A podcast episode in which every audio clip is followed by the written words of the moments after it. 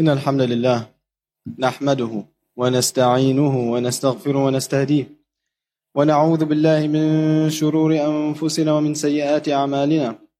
من يهد الله فهو المهتد ومن يضلل فلن تجد له وليا مرشدا. وأشهد أن لا إله إلا الله وحده لا شريك له وأشهد أن محمدا عبده ورسوله. بلغ الرسالة وأدى الأمانة. ونصح الأمة وكشف الغمة وصلوات ربي عليه اللهم صل وسلم على سيدنا Muhammad وعلى آله وصحبه وسلم أجمعين Und ich bezeuge, dass es keinen Gott gibt außer Allah, einzig und ohne Teilhaber. Ihm gehört die Schöpfung und ihm gebührt jegliches Lob. Und er gibt das Leben und er nimmt es. Und er selbst ist lebendig, unsterblich und zu allem fähig. Er, erhaben wer ist, spricht in seinen weisen Ayat. أعوذ بالله من الشيطان الرجيم. يا أيها الذين آمنوا اتقوا الله ولتنظر نفس ما قدمت لغد. واتقوا الله إن الله خبير بما تعملون. ولا تكونوا كالذين نسوا الله فأنساهم أنفسهم. أولئك هم الفاسقون. لا يستوي أصحاب النار وأصحاب الجنة. أصحاب الجنة هم الفائزون O ihr, die den Iman erlangt habt, bleibt Allah gegenüber ehrfürchtig. Und ein jeder Mensch soll schauen, was er für morgen vorausschickt. Und bleibt Allah gegenüber ehrfürchtig, denn Allah ist all dessen, was ihr tut, völlig gewahr. Und seid nicht wie jene, die Allah vergessen und die er deshalb sich selbst vergessen lässt. Es sind sie, die wahrhaften Sünder und Übertreter. Nicht gleich sind die Bewohner des Höllenfeuers und die Bewohner des Paradieses.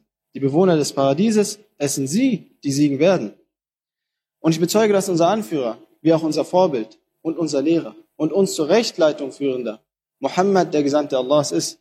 Allah segne ihn, seine Familie und seine Gefährten und jeden, der sich an seine Rechtleitung und Tradition hielt, hält und halten wird bis zum Tag des jüngsten Gerichts. Ayuhal Muslimun, ja Ibadallah, ihr Muslime, ihr Anbeter Allahs, meine lieben Geschwister.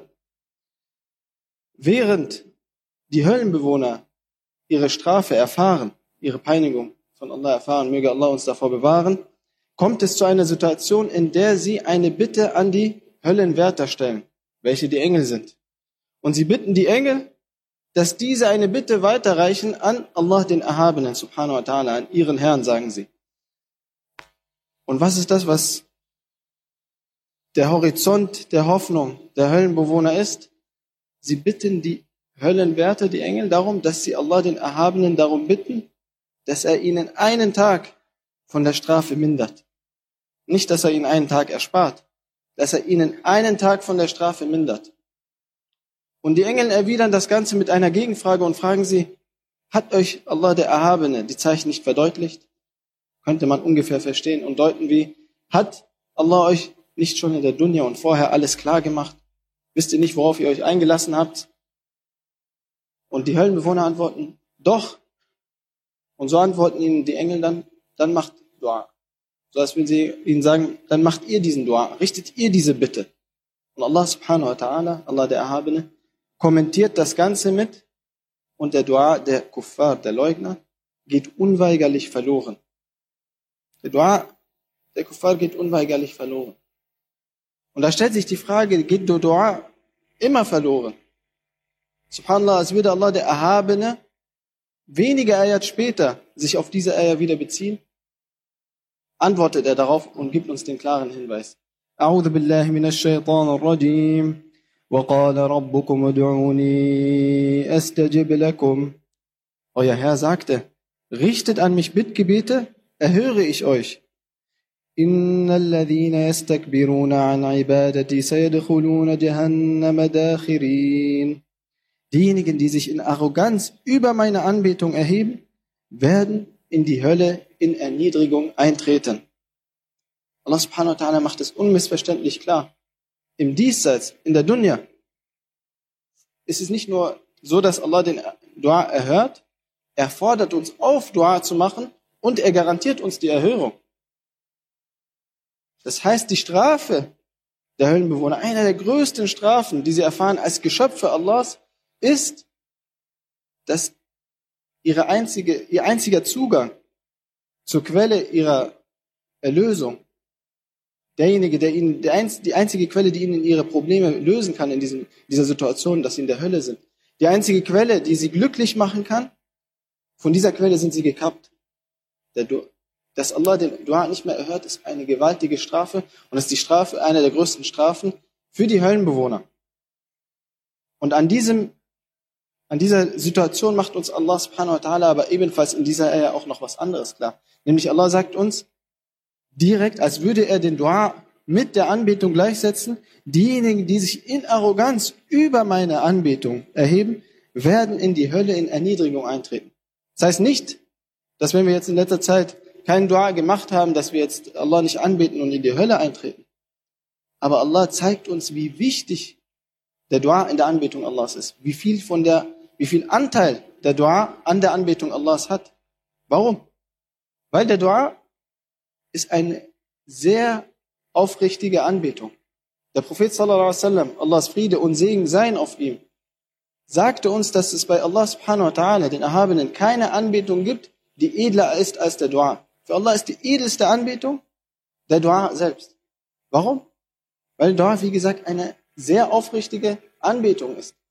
Keiner von uns würde ein Dua richten, wenn er nicht Iman hätte, Überzeugung hätte, dass Allah subhanahu wa ta'ala ihn gerade hört. Und er würde ja den Dua genauso nicht richten, wenn er nicht überzeugt wäre, dass Allah den Erhabenen gibt. Und noch viel spannender ist, er würde, wir würden den Dua nicht an Allah subhanahu wa ta'ala stellen und richten, wenn wir nicht überzeugt wären, dass er fähig ist, das umzusetzen, worum wir ihm bitten, nämlich dass er allmächtig ist. Und genauso würden wir den Dua nicht an Allah subhanahu wa ta'ala richten, wenn wir doch nicht überzeugt werden, dass er Rahman Rahim ist, dass er der Barmherzige ist, den Namen, mit dem er uns am meisten anspricht, nämlich, dass er uns liebt und uns helfen möchte. Und deswegen ist der Dua in der Stellung, die er hat bei Allah subhanahu wa ta'ala, und wir erkennen aber auch den Erziehungscharakter in der Anbetung Allahs im Dua. Nämlich dadurch, dass man während des Duas seine Demut hat, sich arm findet, bedürftig zeigt vor Allah den Erhabenen. Allah mit Sicherheit auch lobt, wie wir das in der Fatiha machen. Erst einmal lobt für das, was man bekommen hat. Allah um Vergebung bittet für, und bereut für das, was man an Unrecht begangen hat gegenüber Allah.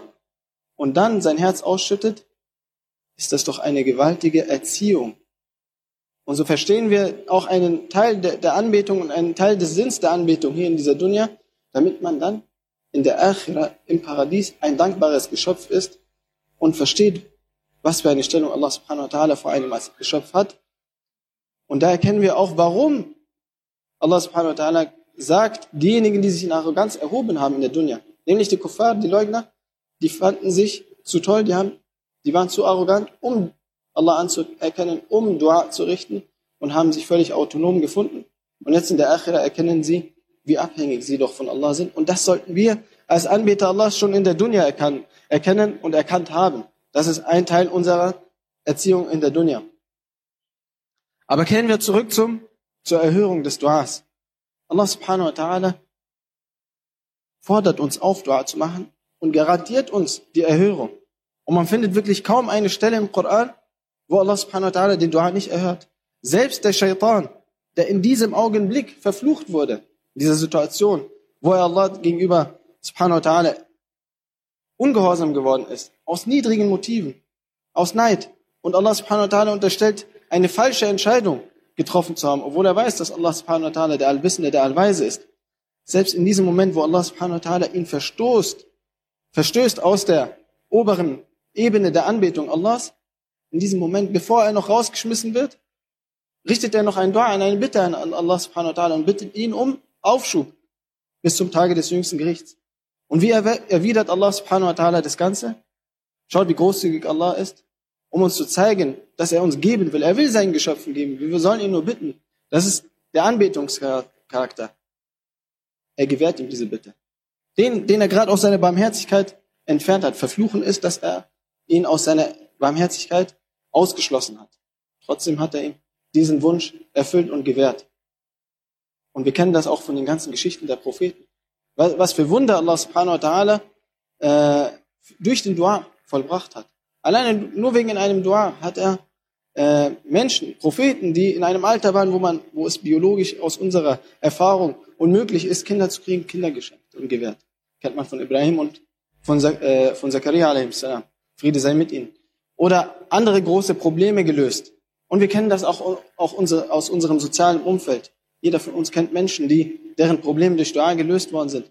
Und noch viel wichtiger, wir kennen das doch alle von Duas, die wir selber schon an Allah subhanahu wa ta'ala gerichtet haben und wo er uns den Dua erhört hat und uns gezeigt hat, dass es keine verschwendete Zeit ist, keine verschwendete Energie, einen Dua an Allah subhanahu wa ta'ala zu richten. Aber es ist leider so, dass wir uns sehr selten an Allah subhanahu wa ta'ala wenden. Dass wir sehr selten Gebrauch machen von diesem Mittel. Meine lieben Geschwister, das ist ein Mittel, was uns Allah subhanahu wa ta'ala geschenkt hat. Stellt euch vor, es gibt nur einen Schöpfer. Die einzige Quelle, wie gesagt, die verantwortlich ist für unser Glück und unsere Trauer. Und wir können ohne irgendwelche Mittelsmänner, ohne irgendwelche Hürden direkt zu dieser Quelle Kontakt aufnehmen. Das Einzige, was wir brauchen, ist nur unsere Überzeugung, unseren Iman, unsere Aufrichtigkeit, den gebührenden Respekt und uns die Zeit zu nehmen, den Dua zu richten. Das heißt, wir haben ein unglaubliches Geschenk eigentlich. Wir haben einen großzügigen Schöpfer, der uns so die Tür aufgemacht hat. Nur wir müssen uns an, an, uns an ihn wenden, aber wir machen leider sehr selten davon Gebrauch. Und wann machen, wir überhaupt Gebrauch davon?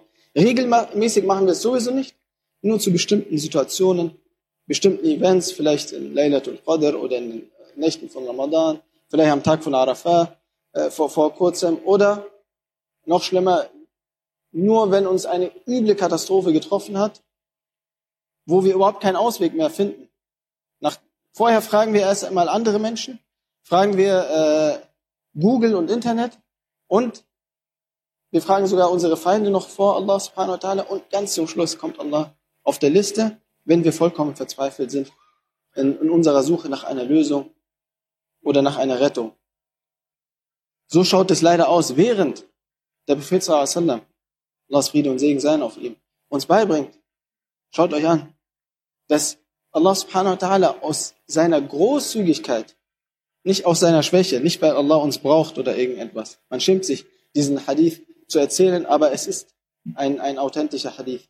Nämlich Allah subhanahu wa ta'ala in seiner Großzügigkeit schämt sich, dass wenn ein Anbeter, und damit ist nicht nur ein Mann, sondern ein Mann oder eine Frau, seine Hände hebt und Dua macht, ein Dua richtet an Allah den Erhabenen, dass dieser Anbeter seine Hände senkt, ohne dass Allah subhanahu wa ta'ala ihm etwas gelegt hat. Ohne dass Allah ihn also irgendwas für diesen Dua äh, entgegengebracht hat und gegeben hat. Allah schämt sich, subhanahu wa ta'ala. Man schämt sich selbst, diesen Hadith zu erzählen.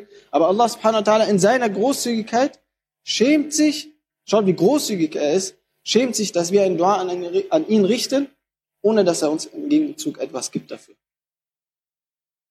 Und darüber hinaus motiviert uns der Prophet sallallahu alaihi wasallam weiterhin, indem er uns das noch mehr erläutert und bestätigt, indem er uns sagt, dass kein Anbeter Allah ein Dua richtet an Allah den Erhabenen, ohne dass Allah subhanahu wa ta'ala ihn eins von dreien gibt.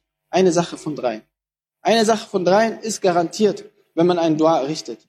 Nämlich entweder, dass Allah subhanahu wa ta'ala die Erhörung des Duas verschnellert oder dass Allah subhanahu wa ta'ala ein gleichwertiges Übel abwehrt oder dass Allah subhanahu wa ta'ala einem den Dua bis zum Tag des jüngsten Gerichts, bis, bis zum Jenseits aufspart und aufhebt. Und gehen wir eins nach dem anderen durch. Nämlich, das allererste ist, dass wir die, von der Grundlage und von der Ausgangslage ausgehen, die uns Allah in der Ayah schon mitgeteilt hat, dass er den Dua erhört. Wir, seine Geschöpfe, seine Anbeter, vor allem wir, sind überzeugt, dass Allah subhanahu wa ta'ala den Dua, Dua erhört. Allah subhanahu wa ta'ala ist großzügig. Er möchte uns geben. Er hat uns viel schon so gegeben. Und das bisschen noch extra, was er ausgelassen hat, ist das, wo wir uns in Anbetung erziehen sollen und wo wir über den Dua uns erziehen und ihn bitten sollen. Und deswegen sind wir überzeugt, dass er uns das auch geben will und wir nur darum bitten müssen. Die Frage ist aber dann, die einzige Frage, die sich für uns als Anbeter Allah stellt, ist nur, wann erhört Allah subhanahu wa ta'ala den Dua? Und das ist eine Frage, die Allah in seiner Allweisheit und in seinem Allwissen kennt. Denn wir sollten, genauso während wir überzeugt sind, während des Duas, dass Allah subhanahu wa ta'ala unseren Dua erhört, sind wir überzeugt, dass er uns diesen Dua erfüllt zu dem besten Zeitpunkt für uns. Allah subhanahu wa ta'ala aus seinem Allwissen, und damit bestätigen wir ebenfalls unsere Überzeugung daran, dass wir überzeugt sind, dass Allah Allwissen hat und Allweise ist, dass er diesen Dua zu unserem Vorteil, zum best, besten Zeitpunkt erfüllt. Und sollte es sein, dass Allah subhanahu wa ta'ala aus seinem Allwissen weiß, dass dieser Dua, wenn er ihn erfüllen würde, uns schaden würde, dann erhört er ihn nicht. Und das ist eigentlich genauso ein, ein Nutzen für uns. Aber schaut, wie großzügig Allah subhanahu wa ta'ala ist.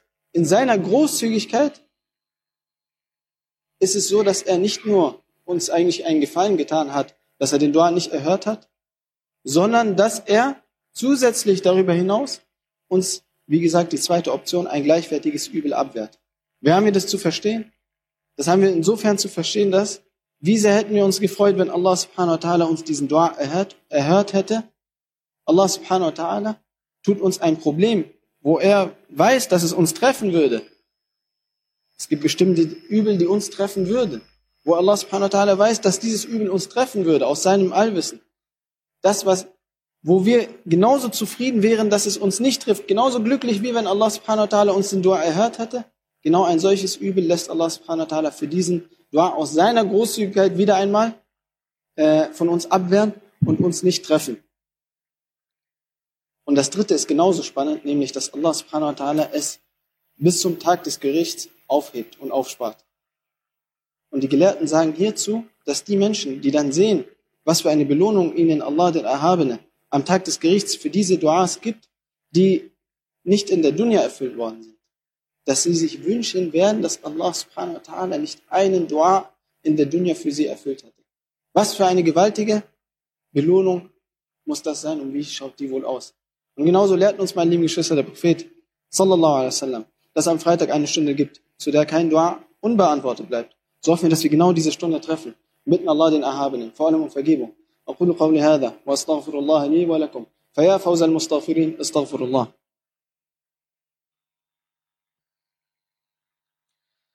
بسم الله الرحمن الرحيم. الحمد لله رب العالمين. والصلاة والسلام على رسول الله وعلى آله وصحبه وسلم أجمعين. Der Prophet sallam berichtet uns, sallallahu alaihi wasallam, Allahs Friede und Segen seien auf ihm, dass wem das Tor zum Dua geöffnet wurde, demjenigen auch das Tor zu Allahs Barmherzigkeit und zur Gnade geöffnet wurde. Warum? Die Gelehrten bringen uns darüber hinaus bei, dass wenn Allah subhanahu wa ta'ala einem Anbeter etwas gewähren will, eine Wohltat schenken möchte, gewähren möchte, das allererste, was er veranlasst dazu ist, dass er diesen Anbeter dazu bringt, einen Dua zu richten. Weil vom Dua profitierst du, schaut wie großzügig Allah subhanahu wa ta'ala ist. Er möchte uns geben, er hat schon vorausgeplant, aber er möchte, dass wir auch den Ajr dafür gewinnen und er möchte auch, dass wir uns in unserer Anbetung verbessern und uns dabei erziehen. Weil er ist Rabbul Alamin, er ist der Herr, er ist unser, auch unser Erzieher und unser Verwalter in der Anbetung. Und so bringt er uns dazu, ein Dua zu machen. Und deswegen sagt der Prophet sallam, dem wurde, wenn du anfängst, wenn Allah subhanahu wa ta'ala dich dazu gebracht hat, einen Dua an ihn zu richten, so sollten wir inshallah sicher sein, dass uns Allah, der Erhabene, nur dazu gebracht hat, weil er uns was schenken will, weil er uns was gewähren will. Und wie der Prophet sallam uns gesagt hat, dass uns das Tor zu, seiner, zu Allahs Barmherzigkeit und Gnade geöffnet wurde. Und darüber hinaus berichtet uns unser Prophet sallallahu alaihi wasallam, dass der liebste Dua für Allah den Erhabenen derjenige ist um die Afia. Die Afia ist was? Die Afia ist, dass, dass man Allah darum bittet, dass Allah subhanahu wa ta'ala einem die Wohltaten, die er einem schon gewährt hat, all das, was wir schon genießen, was wir kennen und was wir nicht bemerken, dass er uns das aufrecht erhält, dass er uns diese Wohltaten erhält und dass er mögliche Übel, und die Welt ist voll von Gefahren, wir wissen alle, wie zerbrechlich wir sind, dass Allah subhanahu wa ta'ala uns vor all diesen Übel weiterhin beschützt und die von uns abwehrt. Schaut wieder den Erziehungscharakter des Duas und was sich am Ende Allah subhanahu wa ta'ala von uns wünscht. Und dass er uns geben will, aber wir sollen uns erziehen und unsere Bedürftigkeit zeigen und konstant darum bitten, dass uns Allah diese Wohltaten erhält, uns noch mehrt und uns von anderen Übeln schützt. Das ist der liebste Dua für Allah, den Erhabenen. Deswegen, meine lieben Geschwister, es hat inshallah ein neues muslimisches äh, Jahr nach dem muslimischen Kalender begonnen.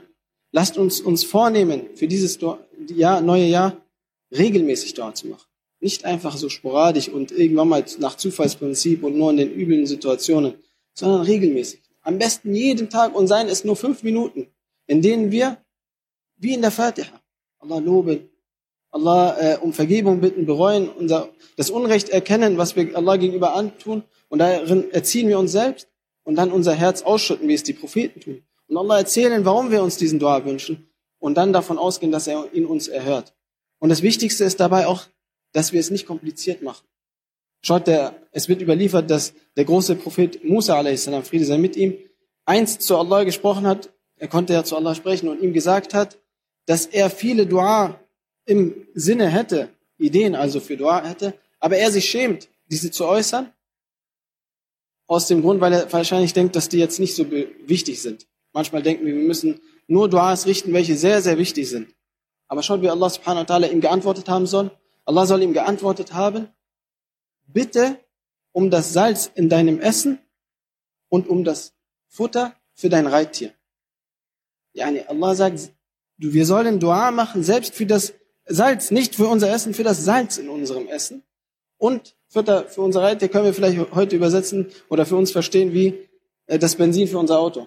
Yani für die alltäglichsten Dinge. Lasst uns für die alltäglichsten Dinge, meine lieben Geschwister, Dua machen. Weil dadurch zeigen wir auch Dankbarkeit. Und noch, noch darüber hinaus ist es doch so, wenn Allah subhanahu wa ta'ala einen etwas, am Ende alles, was wir bekommen, ist von Allah, den Erhabenen. Aber wenn man etwas über einen Dua erhält, ist es erstmal schön, viel schöner, weil man das Zeichen dahinter erkennt. Aber noch darüber hinaus ist es noch schöner, weil meistens Allah, der Erhabene, wenn er etwas über einen Dua einem gewährt, es noch viel schöner ist, als man es sich vorgestellt hat. Allah einen verblüfft und man die Baraka darin spürt und es mehr genießt. Deswegen lasst uns so durch diese Welt gehen und uns das für dieses neue Jahr vornehmen, und für alles Dua machen. Tagtäglich und den Dua nicht mehr auslassen und die edelste Anbetung praktizieren.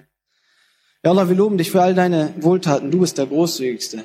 Ja Allah, vergib uns und unseren Eltern und allen Muslimen, den Lebendigen und den Toten, alle Sünden. Du bist der Tawwab rahim Ja Allah, wir danken dir für dieses Mittel, dieses wunderschöne Mittel der Anbetung und der Erlösung, welche du uns geschenkt hast für den Dua. Ja Rabbal Alamin.